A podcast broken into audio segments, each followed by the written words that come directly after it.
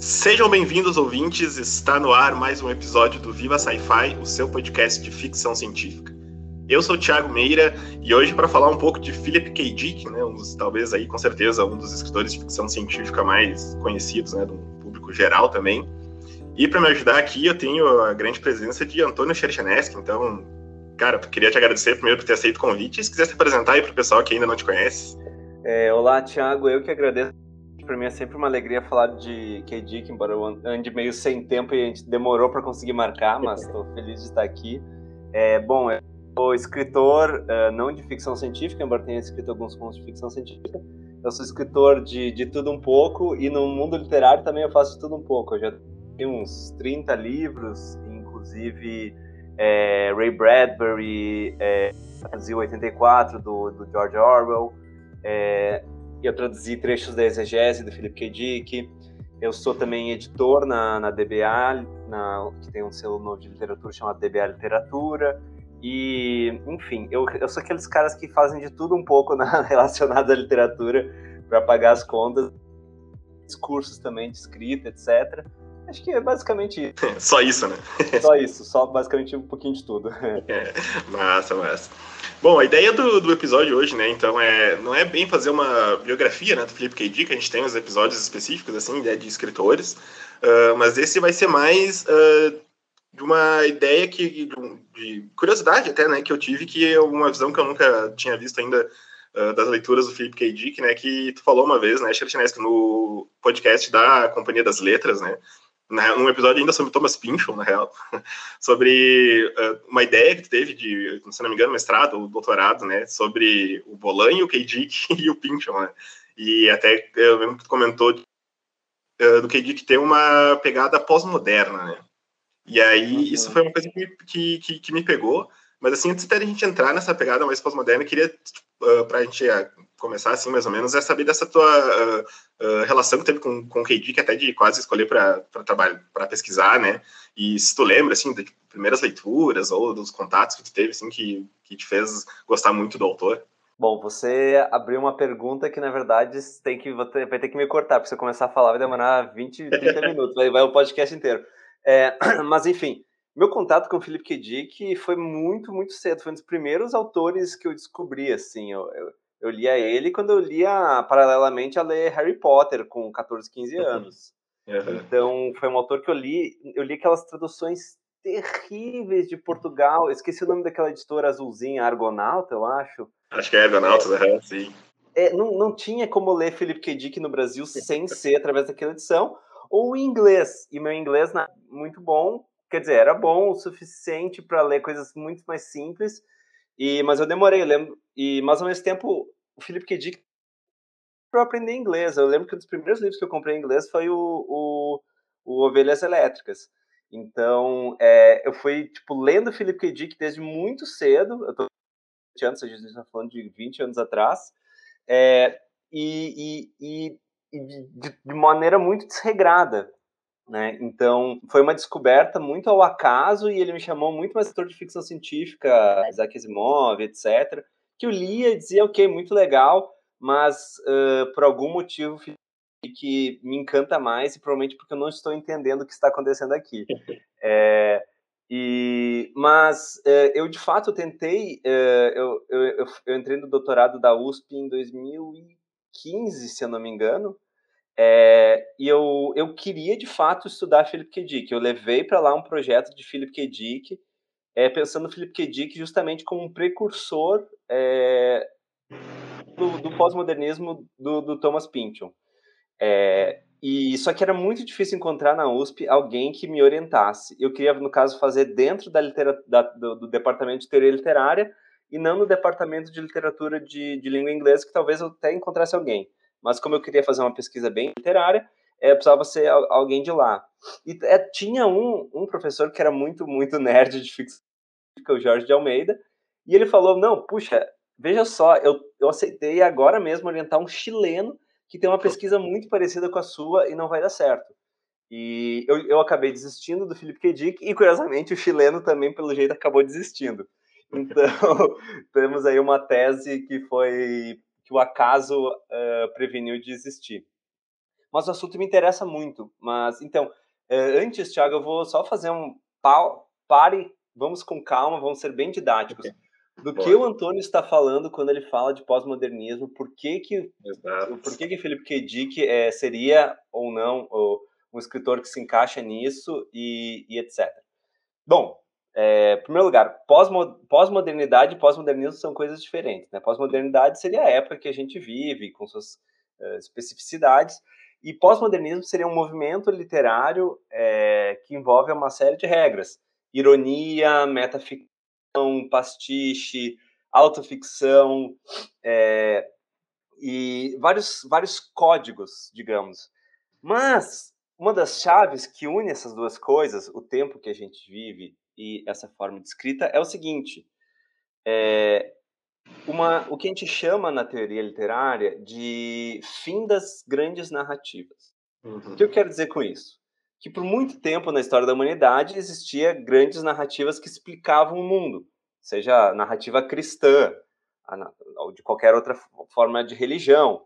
Daí com o com, a, com, a, com Deus está morto, eh, com o surgimento do iluminismo, com, a, com o aumento com, com, a, com o aumento da, da importância do homem, surgiu, digamos, uma visão racional da uma grande narrativa racional de que o de que a razão explica tudo, etc, etc, etc. Mas isso também foi pouco a pouco sendo devastado. Por quê? Porque vamos lá, com, com Freud a gente viu que na verdade uh, um tiquinho de consciente e a grande parte dele, o, o grande parte do iceberg é o inconsciente. Então digamos que a razão não explica tudo. É, com, uh, com Marx, a gente viu que, que também você acha que você é livre, mas na verdade você está uh, respondendo a interesses de classe, se comportando de uma maneira que, que, que, a produção econômica explica, e isso que organiza a sociedade. Então a gente foi tendo várias, várias uh, mortes narcísicas, assim, e além de tudo, a gente teve o grande impacto da Primeira Guerra Mundial e da Segunda Guerra Mundial, do tipo, ok, se, se o ser humano é racional, etc, etc e tal, como é que diabos a gente consegue construir guerras tão genocidas e novas formas de autoritarismo? Então, uh, digamos que o, que o século XX uh, demoliu muitas uh, formas de tentar explicar o mundo. Parece que não há uma única maneira de dar conta de todo, de explicar a realidade, certo? a psicanálise não vai explicar integralmente, marxismo não vai explicar integralmente, é, tu, a, a, racionalidade não vai explicar integralmente e se tornou, de certo modo, impossível voltar à religião da maneira como seria uma religião que domina totalmente todas as esferas da nossa vida. Então, o que, que o ser faz diante disso? Sente uma imensa confusão, porque ele não consegue mais ligar todos os pontos, ele não consegue mais ter uma visão uh, única, estável da realidade. Nos leva, então, à pós-modernidade e a reação das, dos artistas a isso, que é o pós-modernismo. E uma das principais marcas do pós-modernismo é a paranoia. E nisso, nosso Philip K. Dick é o cara.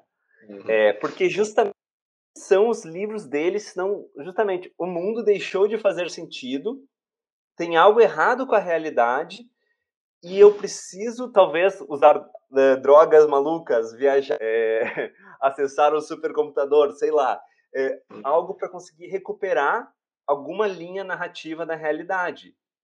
E daí que surge a paranoia, né? Porque você você tem medo de que nada está se encaixando e a reação a isso é achar que tudo e que é uma coisa muito muito Philip K. Dick, daí de, de um mundo sem sentido talvez tenha uma grande conspiração envolvendo megacorporações que querem dominar, ou assim por diante. É, e, e, o Philip K. Dick, nesse sentido, ele foi muito precursor, justamente, a meu ver, né? Esse era, esse era o argumento da tese que eu não escrevi. Ele foi muito precursor do Philip K, do Thomas Pynchon e também em várias outras questões de, de forma de escrita, dos nomes engraçados e absurdos, né? Quem vai esquecer do Horse Lover Fat do, do Valles? Uhum. E enfim, agora nem lembro de outros nomes, mas são sempre nomes muito escrachados, absurdos. Então, eu acho que de fato ele influenciou escritores muito mais, abre aspas, sérios. Só que as pessoas não costumam fazer essa ligação, uhum. porque geralmente Philip K. Dick é colocado dentro de ficção de gênero, é, ficção popular, ficção científica, que não é lido pelas mesmas pessoas que vão ler Thomas Pynchon, embora muitos pontos em comum. Então, por muito tempo, a gente separou as coisas demais, tipo, como se a literatura de ficção científica fosse um outro planeta. E o interessante do Philip K. Dick, que a gente aprende lendo a biografia dele, é que ele é um cara que ia muita ficção, abre aspas, eu, eu, não, eu não gosto de usar esses termos, mas é que as pessoas usam, então a gente acaba tendo que se referir a, a eles, né? É, ficção literária, ele era um grande leitor de Joyce, sendo que o Philip K. Dick começou como escritor tentando ser um imitador de Joyce, e depois é, não deu certo, e daí que ele entrou para a ficção é, científica bastante pouco. É, isso é um negócio que a gente comenta muito aqui né, no, no podcast, que é essa separação né, do, do escritor de ficção científica, dele já ter sido muito uh, marginal, digamos assim, né? Tipo, tu, tu escreve a ficção científica, tu, uh, eles não são, uh, por exemplo, também... Eu não gosto muito de falar em premiações, né? Mas tem ali as, as premiações de ficção científica são todas separadas de ficção científica vai para um, sei lá, um Nobel de Literatura, por exemplo, né? Aí tu uhum. vai ter ali uh, algumas cotadas, tipo, por exemplo, a gente comenta muito também, acho que todo episódio, e a gente tem aqui a cota Margaret Atwood, né, de, que a gente sempre fala muito dela, de, de, ser uma escritora que não se coloca, né, ela gosta, ela, separa, ela se separa, né, tipo, de não Sim. escrever ficção científica, de escrever ficção especulativa, como ela diz, né, e, e, e, um negócio que eu achei muito legal foi, uh, e, e, que também me despertou curiosidade, eu não li uh, a obra ainda do, ou algum título do Pynchon, mas para mim sempre me pareceu, uh, e até quando tu comentou eu pensei nisso, eu falei, nossa, como, como que o K. vai influenciar, né, o, o Pynchon, que para mim são, são bem diferentes, né, para mim o, o, Pynchon seria realmente esse escritor literário, esse romancista, né, e o K. Dick como um escritor de ficção científica, né, então isso foi, foi algo que, que me pegou no, Quais são esses pontos de influência, assim, que eu acho que, que, que, se destacam claramente, assim, na obra do Pinch ou de outros escritores também? É, bom, o Pinch, na verdade, ele, cada livro dele é um gênero diferente, assim, ele, ele vai, uma, ele vai para muitos ambientes, mas ele é também um, um, escritor muito escrachado de muitas coisas, que ele tem um humor muito Philip K. Dick, é, que é um humor, às vezes, muito absurdo, sabe? No Philip K. Dick, eu, eu adoro que sempre em algum momento aparece uma ex-mulher perseguindo o protagonista. É, e o Christian tem um pouco de, desse humor escrachado e tem obsessão por é, alucinógenos, que o, que o Felipe K. Dick compartilha, obviamente. E a questão da paranoia é absolutamente fundamental para Pynchon, né? Esse medo de que nada está conectado e, e também uma, uma gratificação que eu vejo no, no, no KD, que é o seguinte: você encontra algo que confirma a sua paranoia, poderoso o Vales inteiro ele segue essa, essa onda, né? Quando, tipo, é, o, o, o, protagonista do Vales ele tá cindido, né? Entre o cético e o que está disposto a acreditar. E sempre que tem algum indício que o, que o, que o crente contra, assim, é tipo uma gratificação imensa. Tipo, ah, então de fato existe algo, algo além.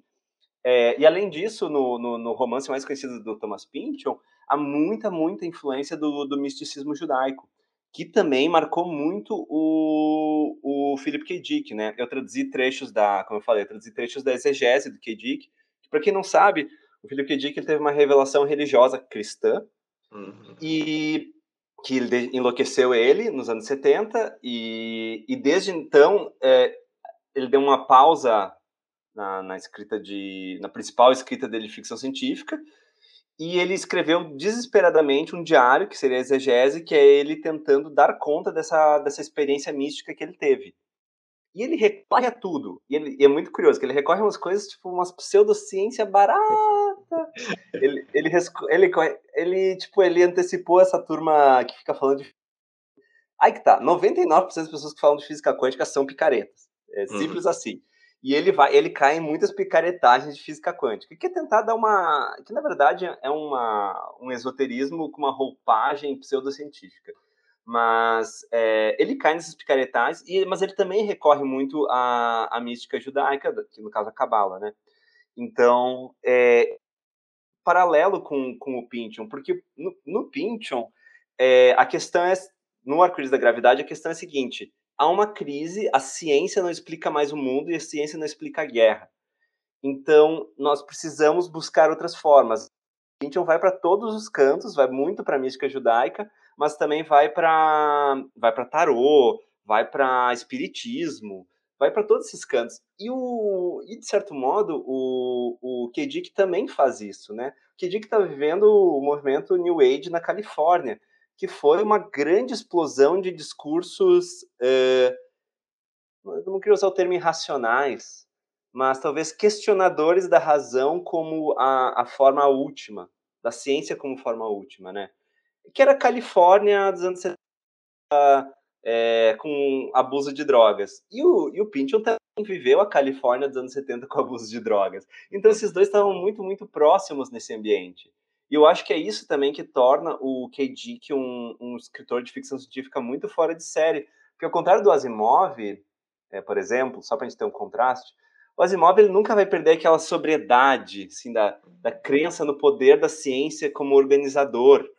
É, ele pode questionar justamente etc e tal, é, os riscos da ciência e, no entanto, é, sempre tem um grande apreço pela ciência.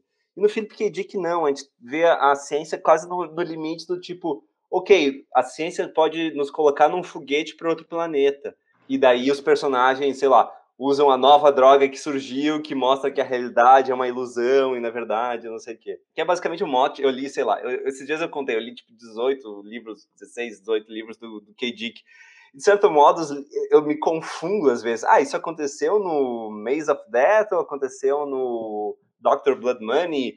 Eu não lembro mais, porque os motes se repetem muito. É... Mas eu gosto disso, de certo modo. É, até dessa questão mais mística que tu falou, eu tava. Eu, eu busquei, sei lá, desbloqueei uma memória agora, que, se eu não me engano, né, o, o acho que é o Homem do Castelo Alto que ele escreve meio que no, no sistema I Ching, né? Não sei se. Exatamente isso. É isso, ele né? Escreve, ele escreve seguindo o I Ching, que é, que é um, uma espécie de oráculo, né? E, e, não é tão diferente do, do Pinto, que no final da Crise da Gravidade, última, a última parte da Crise da Gravidade é regida pelo tarô. E cada protagonista tem o seu, o seu tem as suas cartas tiradas é, na, na forma da Cruz Celta. É, e, então, ou seja, são protagonistas que são criados, a personalidade do protagonista é criada por uma tiragem de tarô. É, então, vejam só, gente, tem uma tese aí para ser escrita. Eu não vou ser capaz de escrever essa tese, mas espero que algum ouvinte seu escreva um agradecimento para mim na tese. Valeu, Antônio, pela dica. E, e, persegue essas coisas, porque eu acho muito, muito interessante. É, tu acha assim que, por exemplo, uh, ele, o, o, o que ele escreve antes do Neuromancer, né? Uh, acho que. Uh, porque tem, uma, tem essa roupagem cyberpunk também, né? Nas obras do, do KG, que talvez um pouco uh, pré-cyberpunk, acho assim, né? Que ele coloca muito. E é legal que tu falou, né? Que ele. Tu, tu, tem ali, né? A morte de Deus, digamos que quase tem ali uma. Não uma morte da ciência, né? Mas tem ali, né? A ciência não, não explica o porquê estamos aqui, né? Uhum. acho também, né? Um precursor, KG, de, de, tipo, do, do cyberpunk, talvez. Cara, eu acho que Sim, mas a gente também, é a opinião minha, viu? Eu acho que a uhum. gente é muito influenciado pelo, pelo peso que teve o filme Blade Runner. Uhum, eu acho que Blade Runner definiu a estética cyberpunk. É, eu tô jogando, a, com muito atraso, eu tô jogando agora o, o jogo Cyberpunk 17, e uhum. você vê, é, o primeiro passeio pela cidade é uma referência a Blade Runner. Né? Então, mas aí que tá, você vai ler o Ovelhas Elétricas ele é, ele é muito mais lá, ele é muito mais californiano do que do que exatamente aquela imagem super opressora que o, que o Ridley Scott criou no cinema. Então eu acho que sim, mas também não dá para exagerar tanto. É, mas eu acho que o, o, o, William Gibson tem, tem também foi bastante influenciado pelo K. Dick pela questão, tipo, eu lembro de do, do, um livro que, meu favorito do, do, do William Gibson, o livro faz uns 15 anos, gente, então me desculpem a, a imprecisão, que é o All Tomorrow's Parties, é, que te, tem, uma, tem um, uma questão muito importante do, de uso de drogas alucinógenas, abre aspas, outras realidades, né, outras maneiras de ver o mundo. É, isso aí, e, e, a escrita muda, né? A, a forma da escrita do William Gibson muda. Eu acho que o William Gibson é um estilista muito mais refinado que o K. Dick, e ele, mas ele absorveu sim muitas das, das, das coisas. E também a, a, a tecnologia no, no, Gibson, ele é um, é um abismo, né? Ele, ele é um abismo muito muito complicado e muito perigoso, assim. E, e também para outras realidades, essa é a questão, né? A, pra, pra, a, quest, a questão do Philip K. Dick é talvez a realidade que a gente está vivendo, que a gente enxerga no dia a dia, que é coletivamente construída, é, não seja a realidade última, a realidade verdadeira. Isso também aparece desde o Neuromancer no, no William Gibson. É, e é legal que porque ele faz um. Uh, eu lembrei de um episódio que a gente gravou sobre a Úrsula Le Guin, com a, uhum. com a Cláudia Fus, com a Paula Cruz, tava também. E lembro que a Cláudia falou um negócio muito legal que é, digamos que é uma, uma, uma ficção científica de humanas, né? Que a Úrsula fazia, né? Ela coloca assim. De sim, sim. E, e, tu tem muito isso, né? O, o, o KD que ele, no, no Blade Runner, né? No filme tem também, mas no, no Ovelhas Elétricas muito mais, né? Que é essa questão filosófica, né? Ele te dá o livro todo ali, é esse desbanjamento de tecnologia e tal, para no final ter toda milhares de questões filosóficas para te pensar, né? Então ele, ele usa sim, muito disso sim, em, em vários certeza. livros, né? Ele coloca essa pegada existencial, de filosofia, bem mais humana, né? Na, na, na ficção científica. Sim, é, na verdade isso que você falou na Úrsula, né? Eu lembro que, que logo que ela saiu, ela foi muito vendida como soft sci-fi, uhum. que era que para mim também era uma maneira de desprezar aqui que essa mulher tá num campo que sempre foi predominantemente masculino. É, que é às vezes uma maneira de descartar, porque algumas pessoas não estão tão preocupadas em saber como o foguete é disparado, eles não são o King Stanley Robinson ou o Cixin Liu, e, e elas querem mais saber de, de questões existenciais. Eu me interesso muito por ambas as formas de ficção científica. Eu adoro um, um hard sci-fi de vez em quando. Mas, é, de fato, no fundo, no fundo, no fundo, eu sempre volto para as questões filosóficas, porque isso permanece, sabe? A, a tecnologia muda muito, mas a, as questões filosóficas vão permanecer. Eu acho que é por isso que também é, esses autores estão tendo um grande revival, assim, e não só a Úrsula, também a Octavia Butler, é, estão sendo recuperados justamente por isso, porque enquanto outros escritores de hard sci-fi da mesma geração talvez tenham, sejam mais apagados, porque essas questões que a, que a Octavia Butler propõe sobrevivem, né? Então, na verdade, pensando friamente, assim, o meu livro favorito do K. Dick é o Vales, que é o uhum. menos, é o menos de ficção científica, de ficção científica no sentido mais, mais uh, plano do termo, né? Não tem, não tem tantas coisas envolvendo viagens intergalácticas, né? Mas, claro, tem, tem todo um outro substrato envolvendo alienígenas, mas uh, ele, ele é o menos, é o menos claramente ficção científica do K.J. É, e já indo para o nosso fechamento aqui, uh, tu falou né, agora do Vales, né, te pedir se, se tem assim uma, uh, até para indicar para os ouvintes, assim, uma, as obras, sei lá, cruciais, assim, para te conhecer mais a fundo essa, esse lado do, do Philip K. Dick, assim, as que estão mais curta, ou para sair um pouco do Ovelhas Elétricas ali, né, que é o mais conhecido. Nossa, com certeza. É, na verdade, o Ovelhas Elétricas, todo mundo que eu conheço que começou a ler K-Dick pelos ovelhas elétricas, em geral não gosta muito. Não gosta muito. É, eu, eu, eu sempre indico para começar o Ubik, ou uhum. o Fluam as Minhas Lágrimas, disse o policial. É, eu acho que são, são livros que têm ali, resumem muito claramente o tema. Aí que tá, alguns livros ele escreveu com calma, outros ele escreveu seis livros no mesmo ano sob, sob efeito de anfetaminas. É, então, nem todos os livros são muito bem escritos.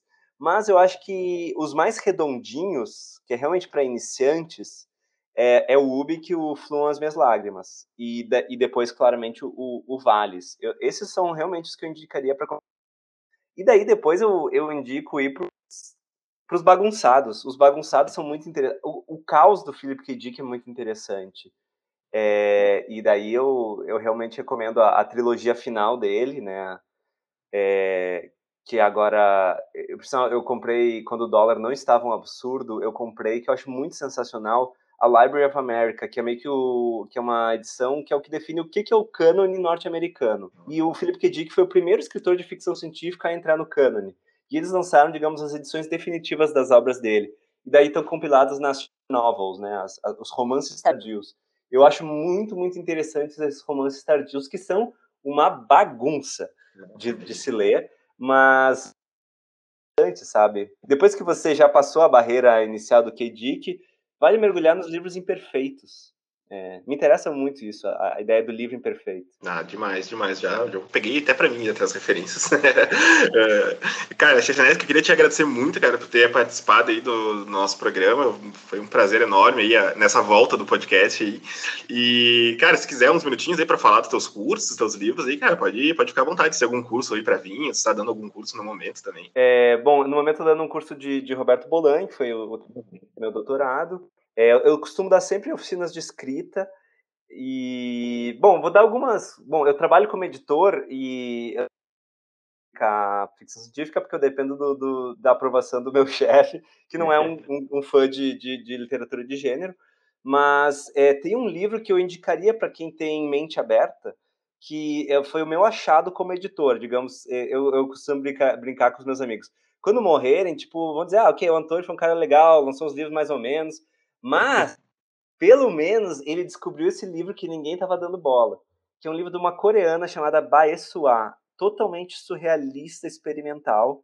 O nome do livro é Noite e Dia Desconhecidos.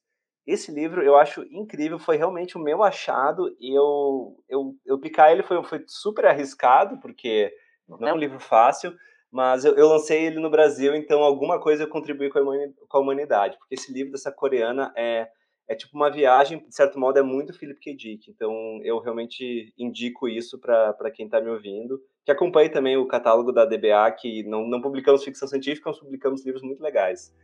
É, e é isso.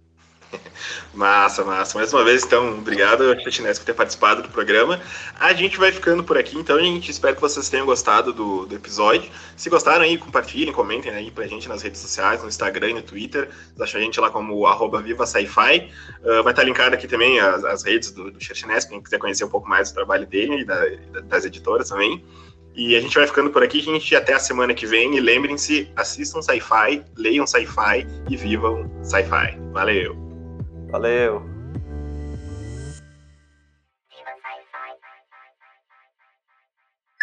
Esse episódio foi editado pelo 8pix, que no caso sou eu.